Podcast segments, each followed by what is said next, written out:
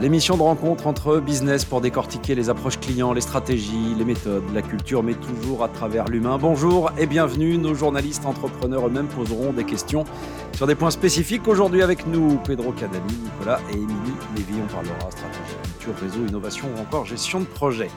Notre invité aujourd'hui est un joueur né. Bon, vous me direz que c'est un peu léger comme introduction et vous n'aurez pas tort. Mais une fois n'est pas coutume, j'ai un peu galéré à trouver des infos sur le web le concernant. J'ai commencé par Google, pas grand chose à se mettre sous la dent. Ah si, une thèse sur la modélisation et quantification tridimensionnelle des écarts de fabrication pour la simulation d'usinage. en fait, elle était l'œuvre d'un homonyme. Direction LinkedIn alors, j'ai bien trouvé son profil, mais franchement, pas beaucoup de détails pas même son année de diplôme obtenue à la Paris Business School. J'ai donc dû mener ma petite enquête dont je vous livre les résultats en vrac. J'ai trouvé un jeu de cartes, Magic évidemment, la création d'une société en 2008 appelée Magic Bazaar, site web qui permettait de vendre ces dites cartes de Magic et qui est devenu ensuite Play-in. Oui, parce que maintenant, quand vous tapez Magic Bazaar dans Google, vous tombez sur un entrepôt de produits discount de la banlieue de Dunkerque. Et qui est donc maintenant spécialisé, cette société, dans la vente de jeux de toutes sortes. Dans ma quête d'indice, j'ai trouvé également deux villes, Paris et Annecy. Pourquoi Annecy? Parce que la ville était bien située pour attirer des joueurs venus de toute l'Europe pour participer à des tournois de Magic, des tournois tellement prestigieux qu'ils attiraient même des joueurs de poker venus disputer à la même époque le PT de Monaco. Notre invité y fait donc des visites régulières quand il ne loue pas son train, car il a une fâcheuse tendance, paraît-il, à être en retard, non seulement pour le business, mais également pour y manger des tartiflettes, et de manière plus étonnante pour se rendre chez le coiffeur. Ça méritera quelques explications. Bref, voilà le butin très approximatif de mes investigations qui vous permettent d'en savoir un tout petit peu plus sur notre invité dont l'entreprise compte actuellement près de 60 personnes et qui est prête à se décliner en franchise dans toute la France. Ah oui, une dernière chose, il paraît que son rêve secret, c'est de racheter un jour Amazon, mais ça demande vérification. Alors sans plus tarder, accueillons notre invité du jour, Stéphane Tichadou. Bonjour Stéphane et bienvenue dans BizBiz. Bonjour à tous, merci pour, euh, pour la présentation. Alors, ma question première, quand même, est super importante. C'est pourquoi aller à Annecy pour aller chez le coiffeur? Il n'y en a pas près de chez toi? Non, c'est juste que je fais pas très attention à mes cheveux. Euh, je m'en occupe pas souvent et le coiffeur, c'est toujours le truc que je repousse parce que j'ai jamais le temps. Et euh, bien souvent, mes, mes collègues à Annecy sont un peu décalés au niveau de leurs horaires. Du coup, j'ai un peu de temps pour y aller à ce moment-là. Donc voilà, je leur envoie, le, je leur envoie la balle. Bonne publicité pour les coiffeurs de la ville d'Annecy qu'on salue au passage. Euh, ma première question, Stéphane, euh, va évidemment être liée à la situation euh, qu'on connaît depuis en fait nos 13 mois maintenant de cette fameuse mmh. situation Covid. comment tu as vécu avec tes équipes l'année 2020 et quel est ton état d'esprit là maintenant après ce premier trimestre 2021 Alors je, suis assez, confiant pour l'avenir. Je fais partie des, gens qui, euh, qui, sont plutôt privilégiés par rapport à, cette crise parce que le, secteur du, du, jeu de société a plutôt euh, très bien fonctionné avec euh, les multiples confinements et, couvre-feu. En réalité, euh, ce qui s'est passé, c'est que beaucoup de familles ont redécouvert le jeu de société en passant du temps chez eux enfermés. Donc c'est un, un marché qui déjà était en, en forte croissance depuis, depuis une dizaine d'années, un marché qui prenait à peu près 10% par an. Et là, on a vu euh, des ventes, euh, des ventes bien exploser sur Internet parce qu'on a un site Internet assez fort et on est présent sur différentes marketplaces. Donc en termes de, en termes de chiffres, on est, voilà, on est, on, est vraiment pas à plaindre parce qu'on est vraiment dans le bon secteur au bon moment. En termes, en termes d'organisation, le, le, premier confinement était assez chaotique. Oui, ça a été assez, assez compliqué. Je pense comme, comme, comme beaucoup de personnes. Quand je vous disais qu'en termes de chiffres, ça n'avait pas posé de problème les confinements, c'est assez faux pour mars 2020 en fait, où, euh, où le premier confinement, les gens étaient plutôt terrorisés et ont eu très peu d'actes d'achat euh, parce qu'ils savaient pas à quelle sauce ils allaient te manger, ils avaient peu de visibilité, tout le monde avait un peu peur. Donc mars 2020 a vraiment été un, un drame en termes de chiffres, mais après les autres confinements sont passés complètement différemment. Et pour revenir sur ce premier confinement, on avait, euh, on a créé on s'est organisé en fait avec donc toute une équipe de, de, au magasin qui était fermé, mais on a ouvert notre entrepôt fonctionnait à plein régime, donc euh, suivant les équipes qu'on avait. donc on a eu beaucoup de demandes aux entrepôts, on a fermé on a fermé le magasin et après on a fait deux équipes à l'entrepôt où les gens ne se croisaient jamais en fait. Donc ça fait on a fait team 1 et team 2, il y en a une qui était gérée par moi et l'autre par mon directeur des opérations. Et, euh, et les, pendant le premier confinement, ça s'est pas trop ressenti, mais dans les suivants, ce qui s'est ressenti, c'est que euh, l'activité en ligne était telle que le, les collaborateurs qui travaillaient à l'entrepôt pour envoyer les commandes ne suffisaient pas. on n'avait pas assez de, main-d'œuvre pour envoyer les commandes. Donc, il y a eu une, organisation sur la base du volontariat auprès de, des autres collaborateurs qui étaient en activité partielle pour venir donner un coup de main. Comme chez nous, les gens ont fait beaucoup de postes pour évoluer. Euh, la plupart des gens qui sont venus donner un coup de main sont des gens qui avaient déjà fait ces postes-là par le passé. Donc c'était très agréable parce qu'ils étaient déjà formés. Donc euh, chez nous, il y a pas mal de gens qui sont passés par le poste d'emballeur quand ils sont emballeurs de commande, quand ils sont arrivés dans la société, qui, ont évolué vers d'autres postes et donc du coup qui ont prêté main forte aux équipes pour, envoyer ces commandes notamment. Voilà ce que je peux te, dire un petit peu sur le sur, notre vécu confinement. Avant d'aller plus, avant et de donner la parole à, nos journalistes du jour, ça fait quoi quand on est qualifié, même si le terme a été retiré depuis, de commerce non essentiel? C'est c'est triste, c'est triste, surtout. Alors sur, le premier confinement, ça se limitait vraiment aux, magasins, euh, enfin à tout ce qui était alimentaire. Donc à la limite, c'était euh, c'était compréhensible parce que ça reste quand même un besoin très sur le premier, oui. Voilà, sur le premier, ça se comprend complètement. Euh, et puis, euh, si c'était qu'un seul confinement, ça peut se comprendre que pendant deux mois, on se coupe de tout plein d'autres choses en dehors de, en dehors de manger. Quand les confinements commencent à devenir répétitifs, on se rend compte qu'il y a d'autres besoins euh, qui sont nécessaires pour, pour les gens. Et c'est vrai que c'est voilà la, liste qui est fournie ne nous plaît pas ne nous plaît pas vraiment. Euh, après, comme on a un gros site internet, on en voit quand même, donc ça nous ça nous dérange pas plus que ça. On trouve que voilà, éthiquement, il y a un, il y a un problème quelque part. C'est mal défini, mais en soi, dans notre activité, ça nous dérange pas plus que ça. Donc, euh, je vais pas monter au créneau par rapport. Enfin, c'est un peu égoïste, mais je monte pas au créneau par rapport à ça.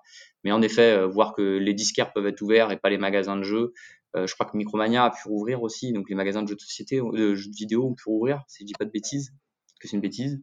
Mais voilà, c'est assez large et nous, on n'est pas compris dedans et c'est vraiment dommage parce que c'est un bien culturel dont les gens ont besoin euh, vraiment et il suffit de voir euh, euh, le, la, croissance qu'il y a eu pendant les confinements dans le secteur d'activité pour se rendre compte que, que les gens en ont vraiment besoin en fait.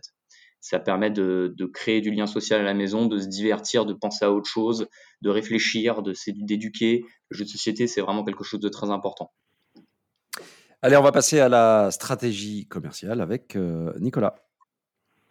Merci, merci Stéphane et merci d'être là. Euh, effectivement, hein, pour rebondir sur ce que tu disais, on note une assez grosse corrélation entre les taux de dépression et le jeu, euh, dans le sens euh, où ça prévient de la dépression, donc plutôt utile. à ce sujet, tu as bien expliqué, je trouve, comment vous avez dû changer le mode de fonctionnement avec cette équipe 1, équipe 2, avec plein de choses à mettre en place sur la façon de continuer à opérer. Et d'un point de vue stratégique, est-ce que toutes les boîtes s'en sortent à la même enseigne? Vous aviez peut-être un peu d'avance au début puisque vous étiez déjà relativement très digital. Mais est-ce que c'est seulement le e-commerce qui tire la caravane? Est-ce que tu vois des différences entre différents acteurs du marché? Est-ce qu'il y a des choses qu'un entrepreneur peut mettre en place qui font la différence quand il y a une, crise comme ça? Alors, euh, c'est une bonne question. On a, alors, il, y a eu plusieurs étapes. Tout d'abord, euh, il y a eu l'autorisation notamment du click and collect en magasin euh, qui a un peu changé la donne. C'est-à-dire qu'en fait, euh, c'est relativement souple en fait la mise en place du click and collect. Donc c'est quelque chose de très important. Au début, c'était quelque chose qui, allait, qui réussissait à nous rapporter encore 10% ou 15%, entre 10 et 20% de notre chiffre d'affaires qu'on faisait normalement en magasin. Euh, et, euh, et, finalement, les gens ont pris le pli, la façon dont tu présentes euh, les, produits sur ton site ou la façon dont ils sont présentés lors du click and collect font qu'on peut atteindre jusqu'à 40% de chiffre d'affaires euh, par rapport à, si le magasin était ouvert. Donc le click and collect, oui, c'est quelque chose qui, est très important et c'est très bien parce que à mon avis, c'est quelque chose qui va rester dans le temps. Euh, donc déjà, la mise en place d'un click and collect sur son site internet, c'est quelque chose qui permet euh, notamment de, garantir un minimum de chiffre d'affaires. Mais ça, évidemment, comme tu dis, il faut avoir, euh, faut avoir les outils pour le faire. Donc sur le, sur, le marché du jeu de société, la demande était telle par les, gens pour, euh, pouvoir jouer chez eux aux jeux de société, que même les petits magasins qui n'avaient pas de site internet et qui avaient des moyens de communiquer un peu différents euh, auprès, de, euh, leur communauté ont réussi à organiser ce click and collect sans, sans, sans, site internet et réussi à survivre grâce à ça. On a eu la chance d'être ouvert euh, pendant Noël, qui est un mois crucial, pendant le mois de décembre, qui est un mois crucial pour, euh, pour, euh, pour notre secteur d'activité. Donc en réalité, j'ai très peu d'échos de magasins qui ont, fermé ou, ou, coulé pendant, pendant cette année. Peut-être que c'est quelque chose qu'on va ressentir plus tard avec, avec les prêts de l'État qui va commencer à falloir rembourser, mais pour le moment, on a très peu de défaillances. au niveau des distributeurs, c'est pareil, ça s'est très bien passé aussi. Donc, je pense que fait qu'on soit un secteur euh, en vogue pendant les confinements fait que tout le monde a réussi à s'en sortir euh, pas trop mal. Nous, après, on a une présence à la fois sur notre site internet et sur les marketplaces, euh, que ce soit Amazon, Fnac, et Discount, etc. Et dans, le monde de Magic sur, sur, MKM, pour ceux qui, connaissent, qui, nous permettent d'avoir plus de visibilité pour pouvoir vendre davantage et qui ont été aussi extrêmement sollicités. Au premier confinement, les, entrepôts d'Amazon en France ont été fermés pendant, euh, je crois, quasiment un mois. Euh, c'est-à-dire que le site était encore, Amazon était encore ouvert, ils ne pouvaient pas vendre leurs produits. Donc du coup, c'était toutes les autres entreprises qui avaient leur, euh, qui avaient leur boutique sur Amazon qui ont, pu vendre leurs produits. Et nous, par exemple, on a fait énormément de chiffre d'affaires grâce à ça. Très clair on parle souvent de, CEO de temps de paix de CEO de temps de guerre. Est-ce que c'est comme ça que tu le ressens? Est-ce que la façon de prendre des décisions a complètement changé? Puisqu'on voit beaucoup de transformations et opérationnelles et sur le terrain euh, du marché. Comment est-ce que vous avez comment est-ce que tu mets en place finalement des décisions très rapides euh, pour t'adapter? Alors nous, on est dans notre société, j'ai euh, on a un comité de direction qui est composé d'un directeur technique pour tout ce qui est IT et le site internet, un directeur marketing et un directeur des opérations.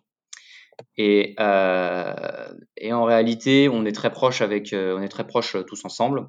Et avec le, avec le directeur des opérations, on, on met en place une stratégie à chaque fois très rapidement, euh, en, en, se basant sur tous les éléments qu'on arrive à, à obtenir. Et, euh, et, on l'a fait appliquer physiquement nous-mêmes en fait. Et après, on donne les codes à tous nos collaborateurs qui, pour qu'ils puissent la suivre. Donc, euh, j'ai envie de te dire, c'est simplement de, l'agilité, de, la flexibilité de, la part euh, de la direction qui se retransmet ensuite aux collaborateurs. Euh, et on va dire que grâce au management et au projet global, euh, c'est quelque chose qui arrive facilement à être appliqué dans l'entreprise par tout le monde. Juste une, je sais pas si c'est après c'est confidentiel, tu me dis zut, il y a un gros écart entre la part du digital et la part du physique, forcément. Est-ce que ça, Comment est-ce que le digital, euh, la croissance, tu disais le marché accroît de 10% Est-ce que ça compense, euh, complètement? Est-ce que votre ratio, il change? Et est-ce que tu penses que ça va revenir surtout à ce que c'était avant ou est-ce que le digital va rester quelque chose de plus gros maintenant? alors nous, non, je peux te donner je peux te donner les chiffres. Nous, on faisait, euh, donc avant confinement, on faisait 50% en ligne et 50% avec les deux autres magasins. pour te donner un ordre d'idée. Donc, donc c'est une répartition qui, au fil du temps, et sur ces dernières années, c'est resté relativement euh, euh, flat. Ça a toujours été à peu près cette répartition-là. C'est-à-dire qu'on arrive à avoir de la croissance sur, tous les secteurs. Euh, même à Annecy, qui a son propre magasin, qui n'a pas changé de magasin depuis, je veux dire, à peu près six ans, arrive, enfin, a toujours de la croissance, en fait, tous les ans. Donc, et pour l'avenir, pour l'avenir, pour l'avenir, je t'avoue que je je sais pas trop, c'est compliqué. Je, je, suis persuadé que je suis persuadé que le que les gens en sortie de confinement vont énormément consommer, euh, pas forcément en ligne euh, et en magasin, que les gens vont avoir plaisir à retourner se balader dans les rues, acheter des acheter des produits, que ce soit des jeux ou autre chose. Euh, mine de rien, personnellement, en fait, c'est quelque chose que, que, que j'apprécie toujours. En fait, j'en ai marre des cartons qui traînent chez moi de, de produits que je je me suis fait livrer. Franchement, ça me gonfle d'aller les acheter tous les jours. Je préfère faire une petite balade. Mais ça, c'est un ressenti personnel. Euh, donc j'ai du mal à prédire l'avenir là-dessus. Je pense qu'il y, a beaucoup de choses qui vont changer euh, pour le click and collect. Après, pour la livraison en elle-même et les habitudes de consommation entre euh, la livraison directe et le fait d'aller acheter en magasin, je suis pas sûr que ça change énormément en fait. Je, pense que ça peut revenir à ce que c'était avant. OK, très clair. Ben, bon courage. Oui, on voit, hein, quand il y a eu la déconfinement, le premier déconfinement et euh, et puis là, aux États-Unis, où ils ont un petit peu d'avance et ils commencent à progressivement enlever des restrictions grâce aux campagnes de vaccins, on sent a la consommation a plutôt envie de repartir. On est plus vers les années folles, euh, que vers, euh, continuer de se serrer la ceinture. puisse cette tendance se confirmer. Oh, qu'elle tienne. Je pense qu'elle aura lieu, mais j'aimerais bien qu'elle tienne. Mais ça, ça paraît plus compliqué. On vient un peu d'évoquer euh, le management. Ben, on va s'y replonger avec quelqu'un qui te connaît très bien, euh, Stéphane. C'est Pedro. On va parler management et culture d'entreprise. Salut. Euh, ouais, je me demandais, euh, tu disais vous êtes une soixantaine de personnes maintenant dans l'entreprise. En termes de niveau hiérarchique, euh, comment ça se passe chez vous? Tu parlais de ton comité de direction tout à l'heure. Euh, vous êtes, euh, tu as parlé de trois personnes plus toi, j'imagine.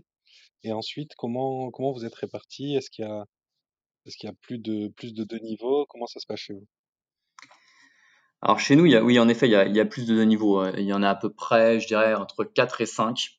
Euh, comme on, on- on évolue beaucoup, on a beaucoup de croissance on a beaucoup de projets, euh, les niveaux hiérarchiques sont pas forcément, euh, ils sont définis, mais ils, ils- ils changent, ils changent relativement régulièrement. Donc en fait, il y en a, je dirais, il y en a quatre à peu près. Donc tu vas avoir euh, des directeurs qui vont chapeauter différents pôles, et dans chaque pôle, tu vas avoir euh, des managers euh, qui peuvent avoir des sous-pôles. Donc oui, c'est assez, euh, euh, c'est, je vais pas dire archaïque, mais c'est quelque chose, c'est, une fonction, enfin, ça ressemble à, à toute grosse entreprise malheureusement. Euh, donc on a des, voilà, on a la direction, des managers, parfois des middle managers, parfois des, des assistants, euh, suivant les, suivant les différents pôles. Euh, pour répondre à ta question. Combien de pôles Excuse-moi. vous avez? Alors, combien de pôles on a? On a, euh, on a un pôle informatique qui est composé de- d'environ 8 personnes. On a un pôle euh, marketing et communication euh, qui va être composé de, de rédacteurs web, d'un responsable SEO, d'un community manager, tous ces genres de personnes. On va avoir un pôle de préparation de commandes qui, par exemple, pour te donner un ordre d'idée, le pôle de préparation de commandes est séparé en deux types, euh, les préparateurs de commandes et les emballeurs. On va avoir même trois types, euh, les personnes qui s'occupent de ranger les, produits. Euh, bien souvent, les, personnes sont, capables les collaborateurs chez nous sont capables de faire deux voire trois postes dans ce pôle-là. Parce qu'ils ont été formés petit à petit. Et puis souvent, ils, sont demandeurs en fait, donc on les forme à pouvoir connaître toutes, les fonctions de, de ce pôle-là. On a un pôle SAV de trois personnes, quatre personnes, c'est les gens beaucoup de questions. Alors ça peut aller du, colis qui est perdu à euh, quelqu'un qui nous demande si telle carte Magic ça fonctionne avec telle autre. Euh, enfin, on fait des, questions de règles parfois euh, parce que, euh, comme on, en parlera probablement plus tard, l'expérience client c'est quelque chose de très important chez nous. Euh, et ensuite on a on a les pôles. Qu'est-ce qu'on a d'autre comme pôle? On a évidemment le magasin et les achats. Et dans le magasin, tu vas être aussi séparé entre ceux qui font de l'animation et ceux qui font de la vente. Et de la même façon, tous, le, tous les collaborateurs sont formés aux deux postes là-dessus afin de pouvoir, euh, de pouvoir passer d'un poste à un autre s'ils si, si le souhaitent. Au rachat, tu savais. Qui, qui travaillent en magasin euh, chômage partiel ou ils ont aidé aux commandes ou qu'est-ce qui s'est passé pour cette dernière année pour eux? Alors, c'était sur la base du, volontariat. Ceux qui étaient disponibles pour venir filer un coup de main, ils sont, ils sont venus filer un coup de main. Euh, ce que je, ce j'en tire, c'est que sur la première, euh, beaucoup de gens avaient, sur le premier confinement, les gens avaient un peu peur. Donc, euh, sont vraiment venus ceux qui avaient, euh, qui avaient vraiment très très envie d'aider et, et qui avaient moins peur. C'est surtout la peur qui a, qui, a guidé les gens qui sont venus nous filer un coup de main du magasin vers l'entrepôt. Euh, et après, dans les deuxième et troisième confinements, ce qui s'est ressenti, c'est surtout que les gens en avaient marre de rester chez eux. Et en fait, c'était vraiment une opportunité d'avoir du lien social au sein de l'entreprise, de pouvoir revenir travailler, même sur un poste qui n'était pas le leur. Donc actuellement, là, sur le confinement actuel, euh, on a quasiment réactivé tout le monde, en fait. On a quasiment, réactivé tout le monde parce que tu as une ou deux personnes sur le magasin. Magasin animation, ils sont une équipe où ils sont 7 ou 8. Finalement, il y en a deux qui sont partis, euh, qui font du click, qui organisent le click and collect euh, sur des heures bien précises. Et sur les six autres personnes, euh, en fonction de, en fonction de leur disponibilité, parce que j'en, ai une qui a, un, qui a j'en ai deux qui sont en arrêt, euh, enfin, qui sont en arrêt à ce moment, en ce moment, euh, qui vont venir filer des coups de main sur l'entrepôt. Les autres vont venir filer un coup de main sur l'entrepôt. Et là, on a réactivé, j'ai réactivé la dernière personne hier. Pour dernière question sur la culture, en termes de team building et de cohésion d'équipe, j'imagine que c'est assez facile quand tu travailles dans le monde du jeu d'arriver à organiser des, des choses pour, pour lier et renforcer les liens entre les équipes? Vous, faites, vous faites des activités de ce style? Alors, c'est euh, actuellement, euh, on, on fait plus grand chose en, en, groupe qui soit organisé par l'entreprise, en fait. C'est-à-dire que bah, faut respecter tout ce qui est les, normes sanitaires, les normes d'hygiène. Il faut, faut, faut respecter énormément de choses. Donc du coup, on n'est on n'est pas moteur sur l'organisation d'événements euh, entre collaborateurs dans la société.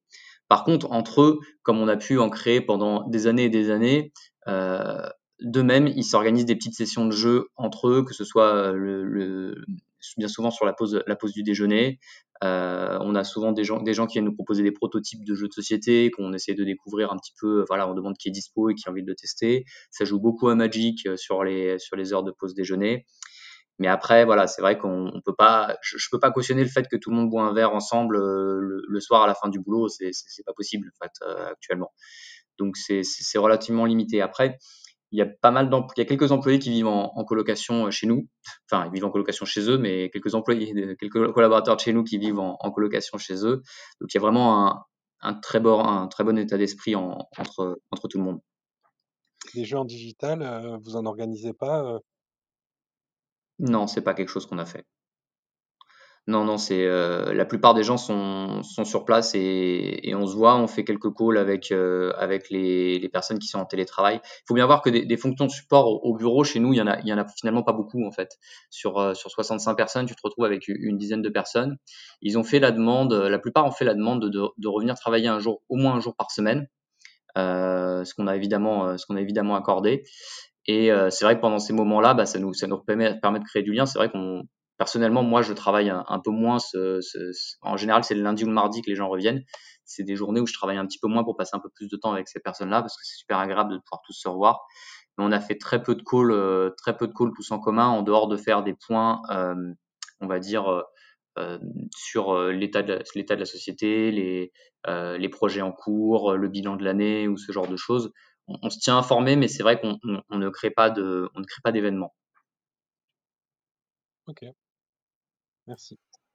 Merci Pedro, on te retrouvera euh, tout à l'heure pour parler d'écosystème. On va passer maintenant à la gestion de projet avec une joueuse de Magic, occasionnelle, Émilie. Occasionnelle.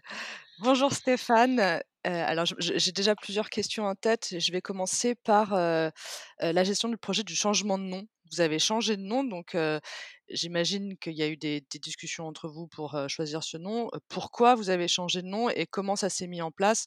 Comment vis-à-vis de vos clients vous avez fait le marketing autour de ce changement de nom?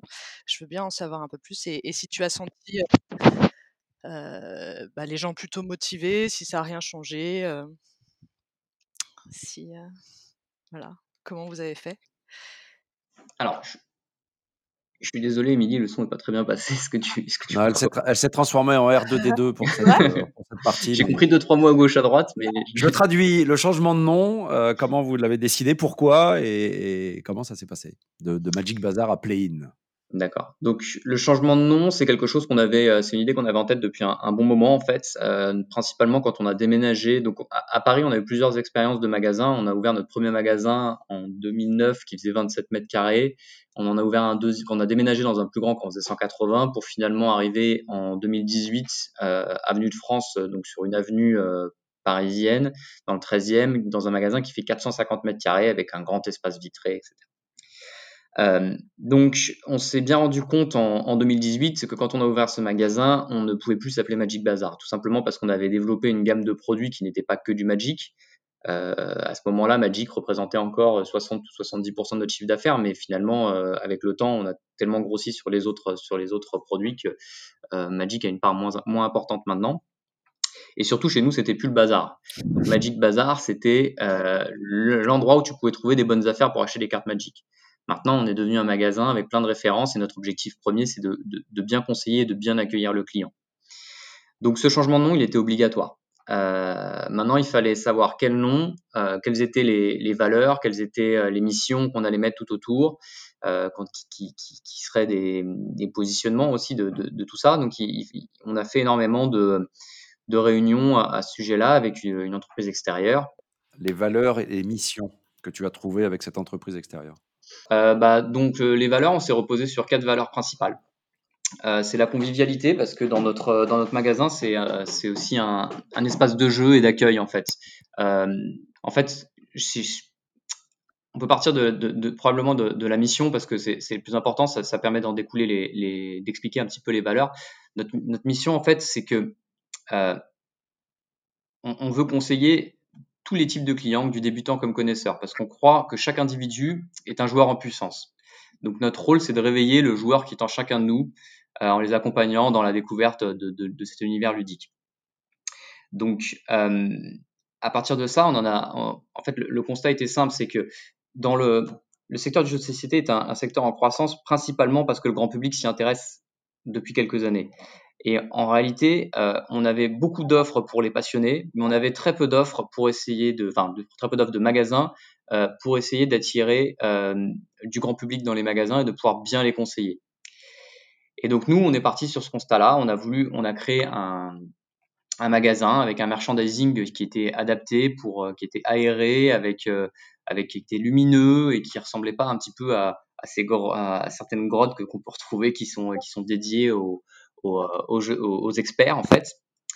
Et donc du coup, euh, du coup, on a un merchandising qui est adapté. On a des personnes qui sont euh, des conseillers de vente qui connaissent vraiment très bien les jeux, mais qui vont pouvoir euh, conseiller à fois, à la fois un expert qui cherche le dernier jeu euh, parce qu'il a adoré Gloomhaven, comme euh, quelqu'un qui euh, ne connaît que, que, le Monopoly et qui voudrait découvrir quelque chose d'autre, ou, ou, une grand-mère qui vient pour son petit-fils acheter un jeu, etc.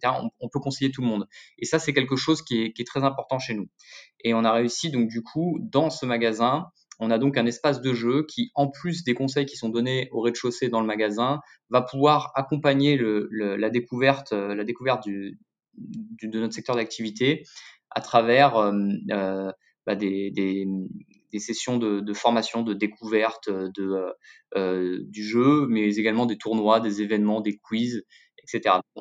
Donc du coup, on en a, on en a déduit quatre valeurs principales, qui sont du coup la convivialité, euh, parce que euh, bah, c'est un le jeu de société, c'est un et le jeu de cartes, c'est du partage en fait, c'est des moments de convivialité euh, qu'on passe ensemble à, à s'amuser, à rigoler, à trouver des stratégies et, et c'est une valeur qui est extrêmement importante et qu'on a qu'on retrouve aussi au sein de l'entreprise parce que tout le monde, la plupart des, collaborateurs sont des joueurs et des passionnés qui adorent passer des, moments des moments dans, ce genre. Donc ce qu'on retrouve dans la salle de jeu auprès du client, c'est quelque chose qu'on peut retrouver chez les collaborateurs au sein de l'entreprise. Comment euh, aujourd'hui, pour avoir euh, un large choix de jeux, euh, vous faites quoi? Vous les expérimentez? Vous allez voir des références?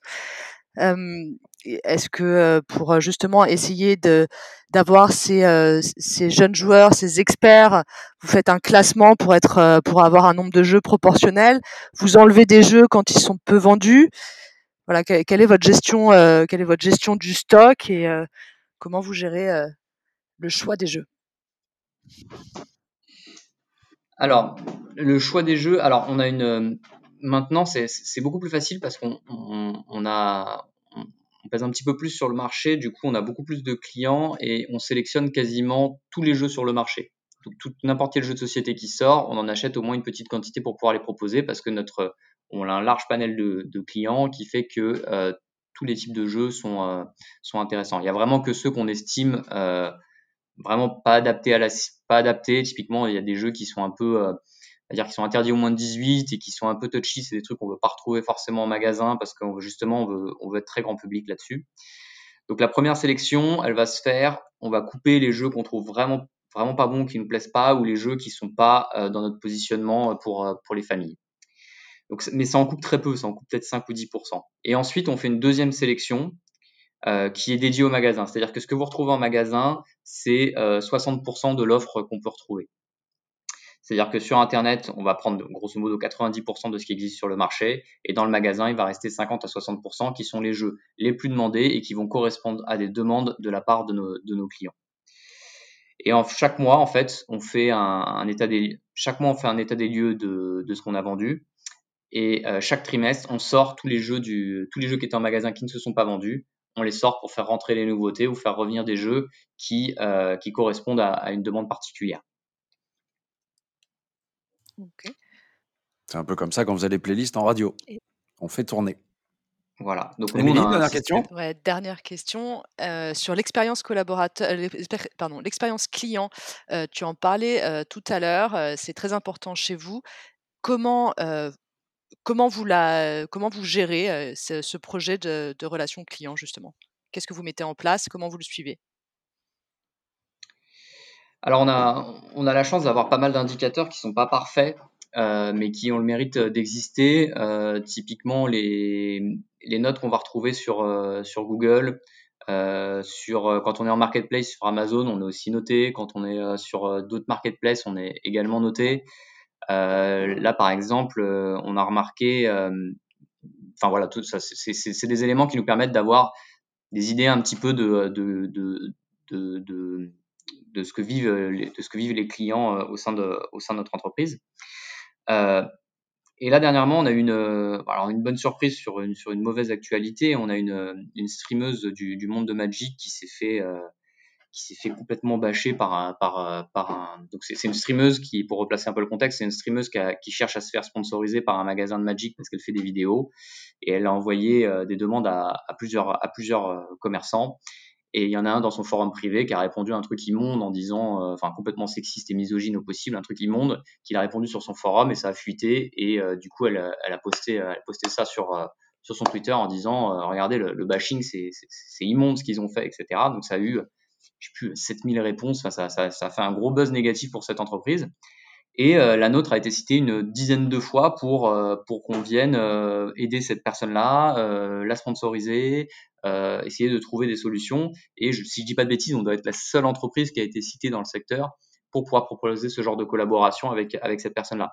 Donc ça, c'est quelque chose qui, qui est vraiment très appréciable. D'ailleurs, elle nous a envoyé un message en disant que c'était bah, qu'elle avait remarqué qu'on avait été énormément cité et qu'on était très apprécié dans le secteur. On n'a pas d'outils, euh, je sais qu'avec Pedro, on en avait parlé plus d'une fois, euh, d'outils qui permettaient de, mesurer un petit peu euh, le, le, retour des expériences clients. On n'a pas encore développé ce genre d'outils pour notre entreprise. Vous l'avez sponsorisé ou pas? C'est en cours de négociation. Merci. Disons que c'est pas quelque chose que, dont, je, dont je veux vraiment parler parce que, euh, enfin, je voulais juste vous donner l'exemple parce qu'en réalité, il y a beaucoup de magasins qui se sont servis de ce, de ce bad buzz pour essayer de se placer devant tout le monde et j'ai pas forcément envie de faire la publicité de ça parce que je trouve que c'est un événement qui est quand même triste et, vraiment dommageable. Et euh, je vous en parle juste parce que voilà, on a été cité euh, par, par nos clients mais euh, en soi, euh, toutes les discussions qu'on va avoir avec cette personne-là pour essayer de la sponsoriser, euh, je, je, préfère que ça reste en, en, en interne. J'ai pas trop aimé le, le, le, le, retour des autres magasins qui essayaient de tirer, leur, euh, tirer, le, tirer le drap pour eux euh, suite à ce bad buzz. Merci Stéphane. Dont acte. Alors, tout à l'heure, tu n'as pas, pas, fini ton, ton, monologue finalement parce que tu nous as dit convivialité, mais si j'ai bien compté, il en manque trois des valeurs. Donc, ouais, vas-y, donne-les tout de suite. Donc, chez nous, c'est l'audace c'est quelque chose de très important parce qu'on entreprend beaucoup. Euh, on, est, on, est, on est très agile en fait, euh, principalement grâce aux qualités de, de, de, des collaborateurs et quelque chose qui est très bien insufflé par, par Guillaume, notre directeur des opérations. Euh, c'est quelque chose qu'on a beaucoup fait. Donc, on, a monté Magic Bazar à l'époque en créant un, un, circuit de tournoi indépendant qui n'avait jamais existé en fait. Et c'est comme ça qu'on s'est construit en fait. Et, et en effet, ça, le, au, début de notre histoire, ça a été on lance quelque chose, on n'a pas beaucoup d'informations, on lance, euh, j'ai envie de dire, euh, on y va, et puis on, on constate ce qui fonctionne pas, on s'améliore, et puis, et puis petit à petit, on s'améliore, on s'améliore, et on essaie de proposer à la fin un service qui soit, euh, qui, qui, soit le, le, meilleur possible. Et, euh, et c'est quelque chose. Alors maintenant, on a progressé, donc c'est-à-dire qu'on lance moins les projets complètement à l'arrache comme on a pu le faire au début. Maintenant, c'est des choses qu'on travaille beaucoup plus en amont parce qu'il y a beaucoup plus de responsabilités. Mais euh, si le projet il est fonctionnel à, quand on l'a lancé, il est fonctionnel à 70 à 70%, c'est déjà une réussite. Notre objectif, c'est qu'il atteigne les 95-98% dans les semaines ou dans les mois qui vont venir. Donc euh, l'audace, c'est quelque chose qui est très important parce que ça nous permet de lancer ces projets-là et ensuite euh, de prendre de l'XP et, euh, et de pouvoir processiser tout ça et de pouvoir l'améliorer à, à l'avenir. Euh, l'audace, par exemple, quand on a voulu déménager pour passer d'un magasin de 180 mètres carrés euh, dans une rue pas passante pour aller à Bibliothèque nationale, 450 mètres carrés dans une avenue où le loyer était euh, dix fois plus cher, mais qu'on croyait en notre projet, c'est quelque chose qu'on n'a pas hésité à faire.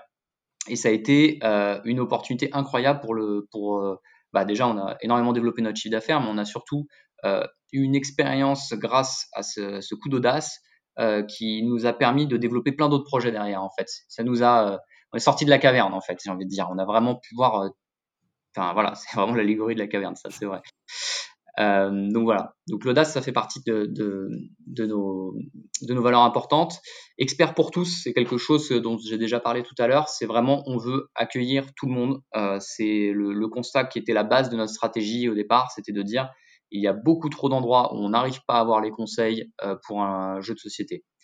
Il y a plusieurs acteurs qu'on peut retrouver dans le secteur du jeu de société. Vous avez la GSA, enfin la GSS, pardon, enfin la GSA aussi, ceci dit, c'est à peu près pareil, qui vont euh, déposer des jeux de société qui ont une gamme plus ou moins large, mais qui vont déposer des jeux de société pour les vendre et sur lesquels vous aurez personne pour vous conseiller, très peu de personnes.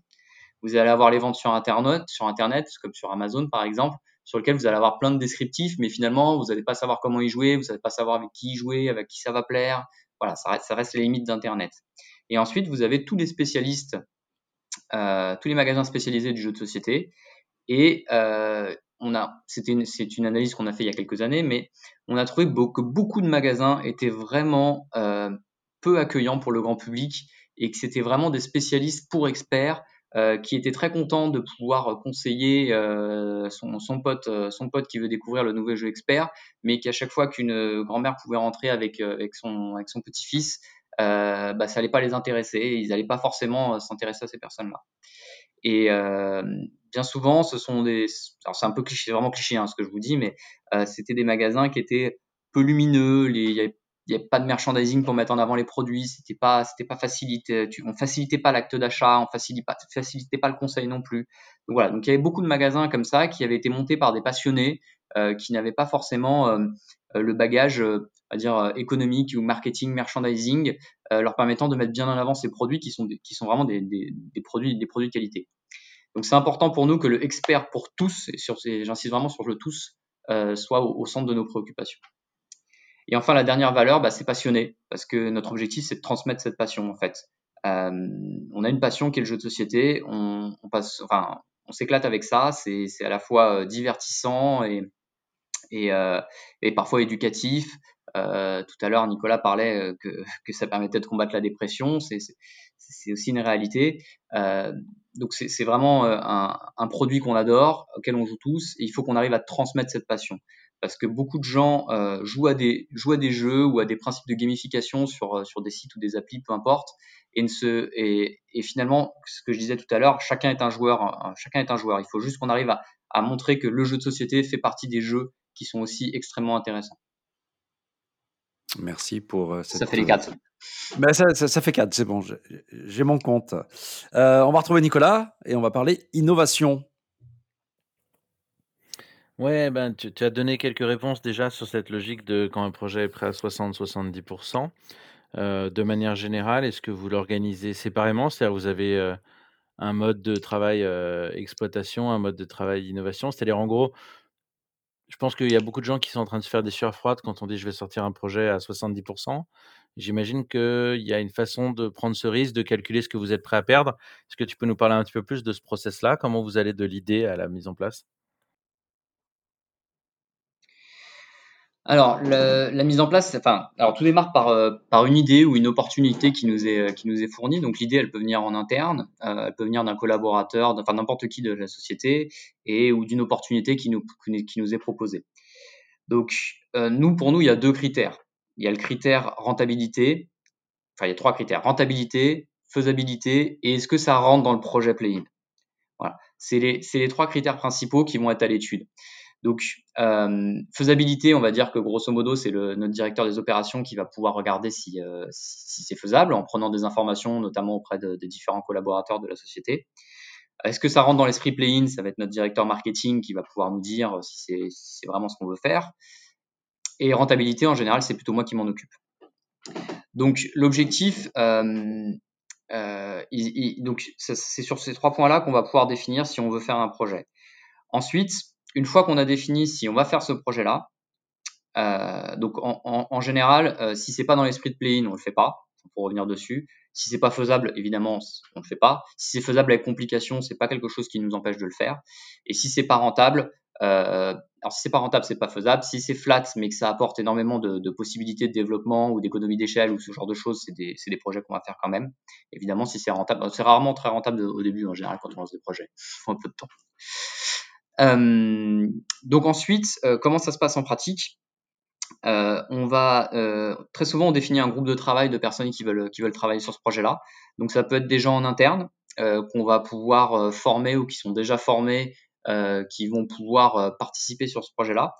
Il va être suivi en général par par, par Guillaume ou par moi, le directeur des opérations ou le directeur. Et, euh, et, et, on va faire ce groupe de travail ensemble. On va faire une première, euh, première réunion, donc comme je vous ai dit tout à l'heure, sur la, est-ce que le projet est faisable?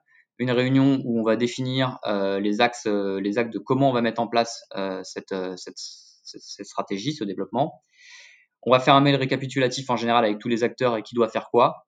Et ce mail récapitulatif, en fait, il sert de base, mais en fait, euh, ensuite, on va être très flexible sur la, mise en place. On va être très flexible dans les prochaines semaines ou les prochains mois sur la mise en place parce qu'on sait qu'un projet ne se déroule pas, toujours comme prévu. Et, euh, et, on va pouvoir échanger plutôt en live ensuite euh, ou en call maintenant pour pouvoir voir quels sont les points de changement et les implications que ça peut avoir pour les différentes personnes qui sont dans le projet. Je ne sais pas si j'ai répondu complètement à la question. Si, c'est très clair. Moi, je retiens que c'est très structuré, que c'est aussi assez transverse et que vous montez des équipes un peu pluridisciplinaires en fonction des besoins ad hoc et, que c'est assez agile avec un système d'autocorrection. Donc voilà, moi ça me parle. Peut-être pour finir sur quelque chose de plus chaud que le process, une innovation dont tu es particulièrement fier récente?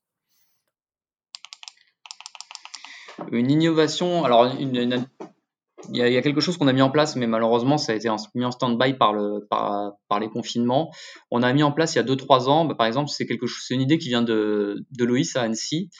Euh, lui, il avait beaucoup de demandes pour des jeux d'occasion. Et euh, donc du coup, il a commencé à faire un peu de, dépôt-vente en se servant principalement des jeux qu'il avait lui ou de ses potes. Donc il a mis des jeux à la vente, des jeux d'occasion qui étaient les siens ou ceux de ses copains.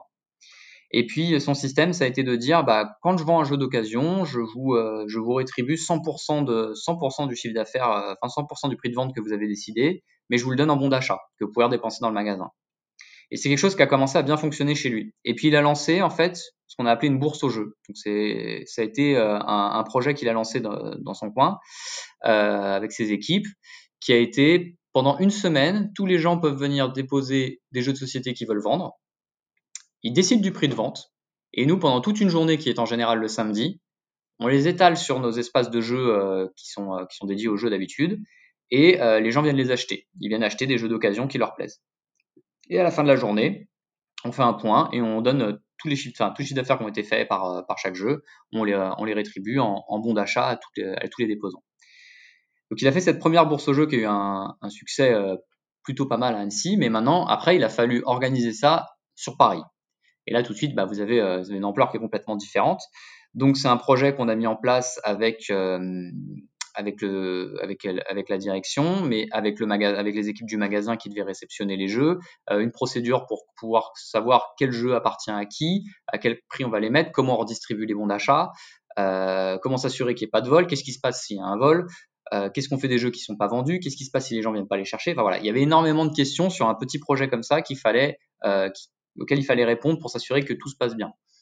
Et donc on a on a travaillé beaucoup avec le magasin. On avait chez nous notamment une une conseillère de vente qui était qui avait fait des études de communication et qui était communication événementielle et qui était très très intéressée pour par ce projet-là et qui a et qui nous a aussi aidé sur la mise en place de euh, de ce projet-là.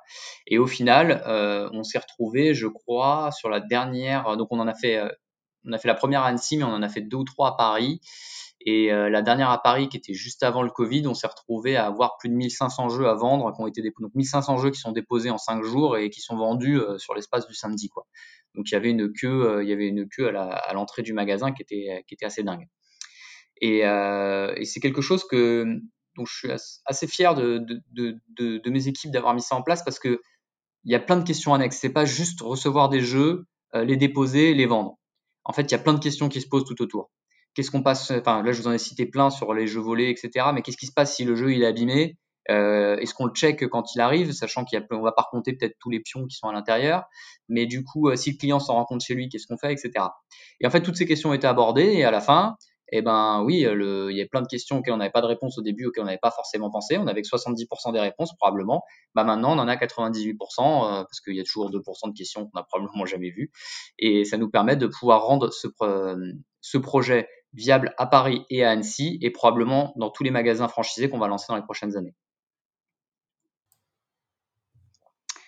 Super clair, super concret. Merci pour le pour toutes ces infos en tout cas et bon courage.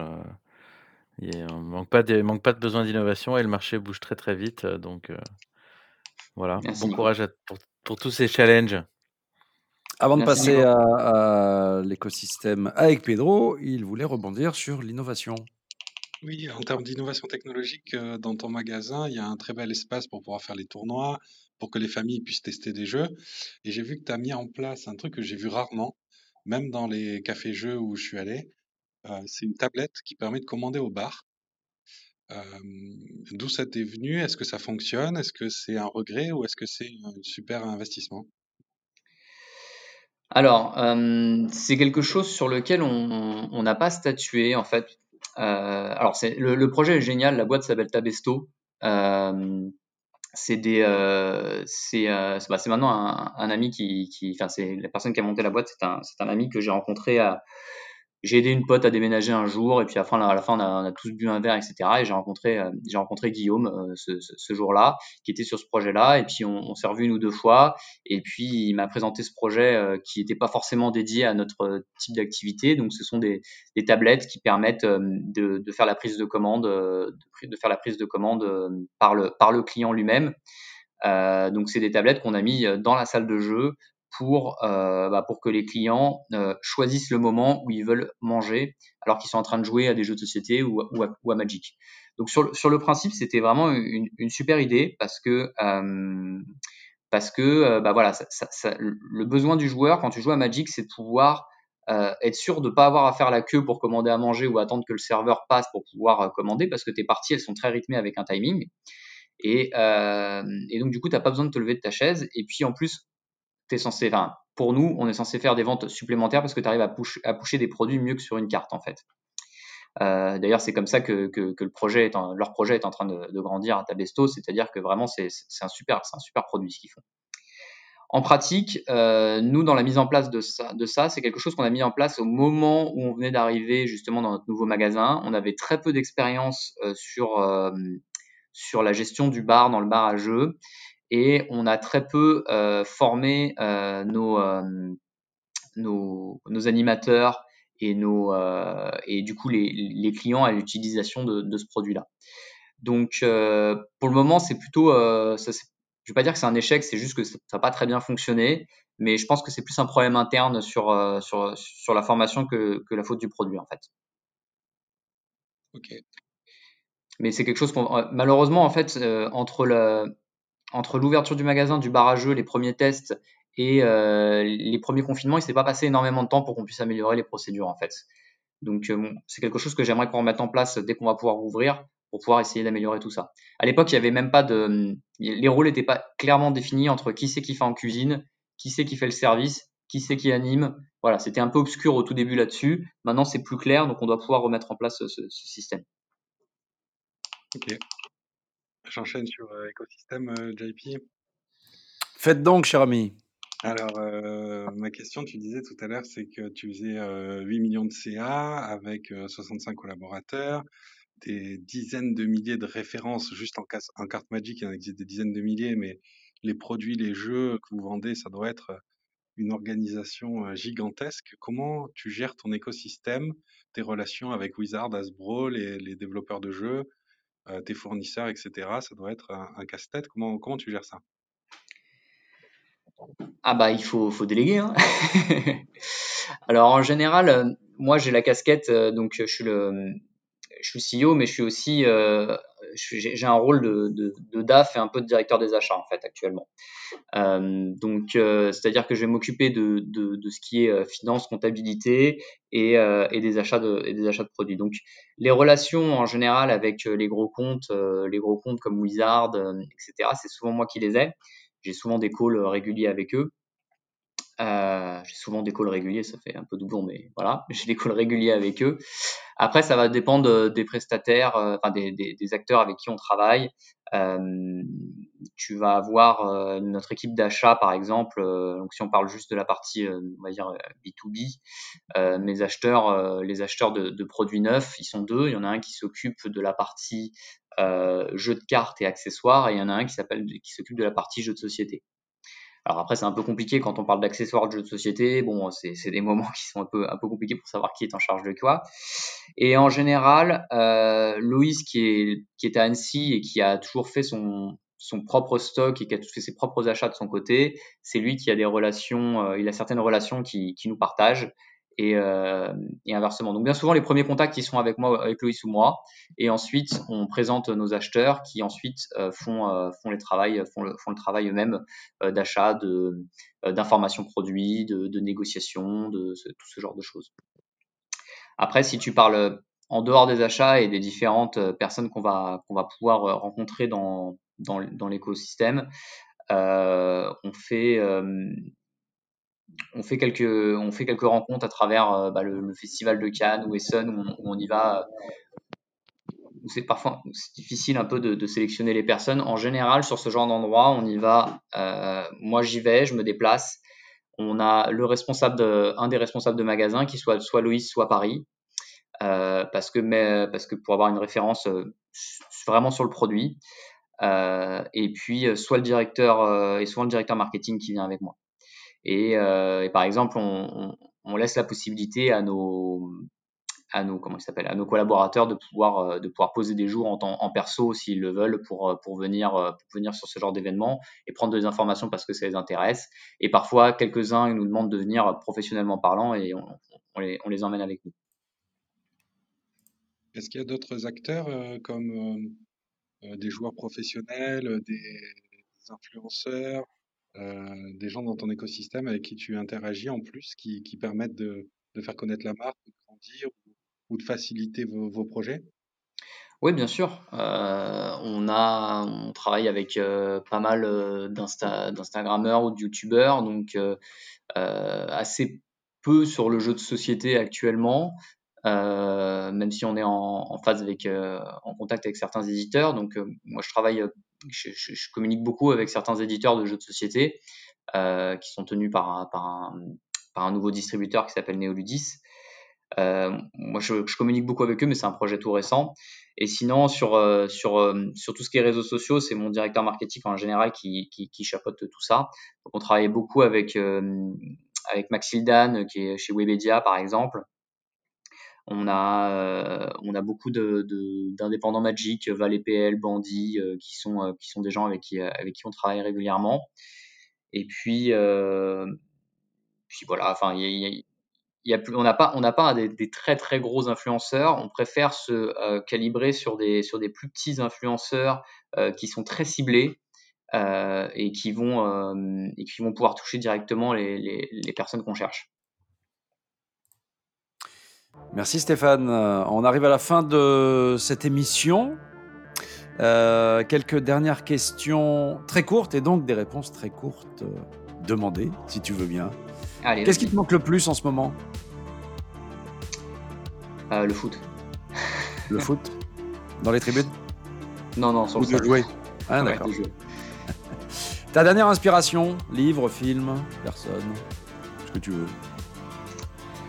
Waouh euh...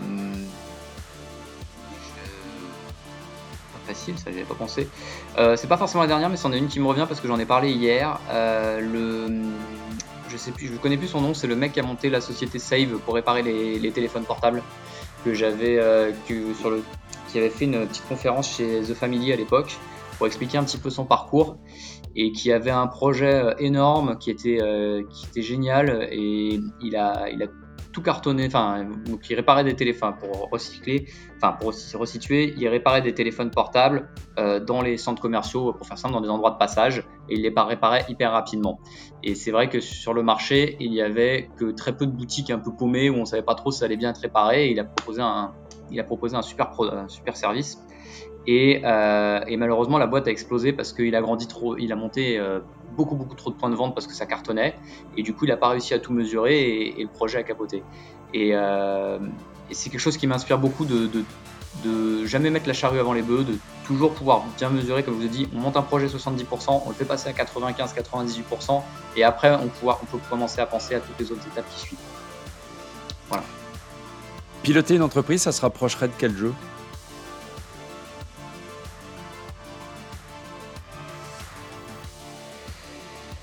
Dur comme question, ça. ah ouais, ouais, c'est fait exprès, hein. c'est la fin de l'émission. Seven Wonders. Faut savoir gérer avec euh. les gens qui sont autour, euh, tout en étant tout en étant sûr de, gagner à la fin et pouvoir gérer bien ses, points de victoire et ses, ressources. tu, parlais, tout à l'heure de, convivialité et de, et de jeu pour tous. C'est quoi le meilleur jeu de société en ce moment pour jouer en famille quand on est confiné? Micro Macro. C'est le jeu qui a gagné euh, l'As d'or dernièrement. Euh, euh, c'est un jeu en fait dans lequel vous avez une, grande map, vous avez un grand plateau de jeu qui est en fait un, grand dessin, un dessin géant. Et en fait, c'est un mix entre Où est Charlie et un, jeu d'escape game. C'est-à-dire que vous avez un, grand plateau avec un grand dessin, et en fait, vous allez avoir des missions pour essayer de retrouver qui est le tueur du petit lapin qui est dessiné à un endroit. Et en fait, vous allez avoir plusieurs cartes qui vont vous permettre de retracer un petit peu le parcours, vous aider à retracer le parcours du, meurtre de Petit Lapin. Et en fait, c'est génial parce que c'est hyper convivial, vous êtes tous autour de la table euh, à voir le dessin et essayer de trouver euh, chacun où est-ce que ça va. Et c'est hyper novateur, ça a gagné l'As d'or.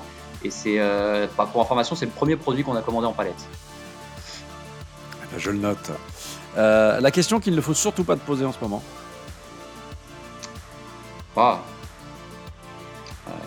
Combien d'heures je travaille par semaine. Et enfin, encore plus dur, c'est la dernière question. On va se projeter euh, 10 euh, ans en avant. Play-in dans 10 ans, ça ressemble à quoi? Ah, On va dire 200 magasins dans toute l'Europe. Pas mal, belle perspective. Merci beaucoup Stéphane d'avoir été avec nous pour euh, ce podcast. Longue vie à Play-in. Bah, merci beaucoup, merci de m'avoir accueilli. C'était très sympa de vous avoir tous. Et puis, euh, je suis passé un très bon moment. Ben, nous aussi. Merci à nos reporters du jour, Émilie, Nicolas et Pedro. On se retrouve très vite pour un autre épisode de BizBiz. D'ici là, prenez soin de vous et surtout, jouez.